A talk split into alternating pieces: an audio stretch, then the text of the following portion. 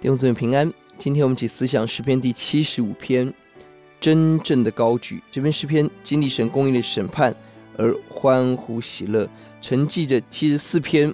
上一篇面对仇敌猛烈的攻击，呼求神速速拯救；这里却是经历到神的拯救、公义的刑罚后发出的赞美。七十四篇是被掳后的苦情诗，七十五篇可能是经历拯救后的赞美诗，也可能是外在的敌人仍存在，但因着我们的信心已经得胜的赞美。本篇在 A B A 对称型的结构，A 是称颂神的公义，B 是真正的高举。一到三，九到十都提到了称颂上帝的公义，结构都是 A B，一九都是称颂感谢，因为神与我们相近，神亲近我们，与我们同在。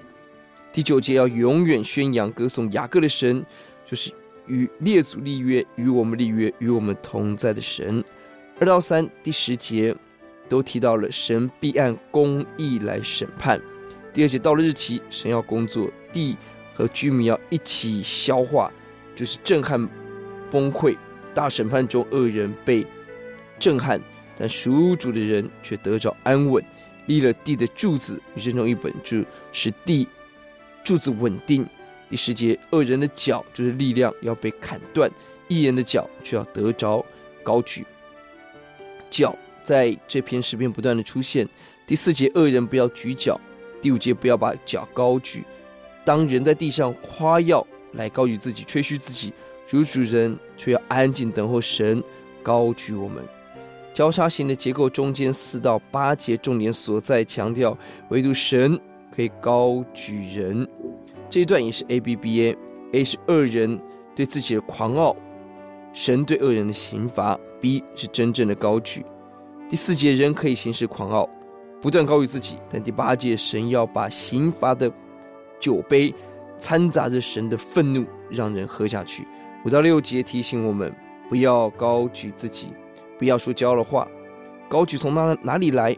先提负面，不是从东西南北。这里指地的四方，也可以指地极，就是指不可能到达的地方。表表达了地上所有的地方找不到真正的高举，找不到真正在刑罚当中的避难所。那第七节。神是我们的高举，要节第六节，因为高举非从东，非从西，非从南而来。第七节，唯有神断定他是这人降卑，是那人升高。人在地上寻找荣耀、安全感、力量，只有在神里面才有真正的高举荣耀。因为判断我们使我们得荣，只有神自己。让我们认识这位奇妙的主。我们不在活人中找死人，我们在地上找永恒。我们祷告。